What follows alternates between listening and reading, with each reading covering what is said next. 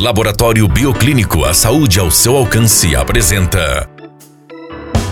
Especial Novembro Azul da 93 FM. Todos os dias, uma dica importante para a saúde masculina.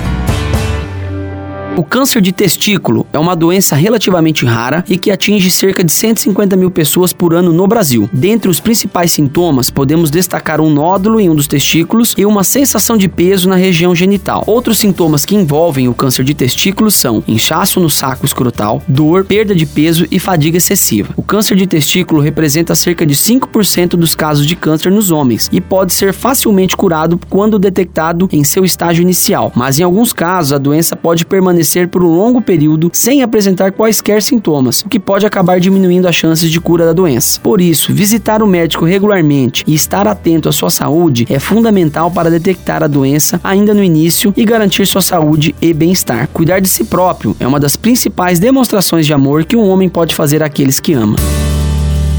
Nós do Bioclínico sentimos orgulho do nosso trabalho, da nossa história dos nossos desafios. E compartilhar com você as conquistas é a nossa maior vitória, pois queremos sempre levar a saúde ao seu alcance.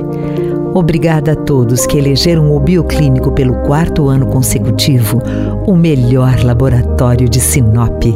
Laboratório Bioclínico, a cada ano um novo desafio.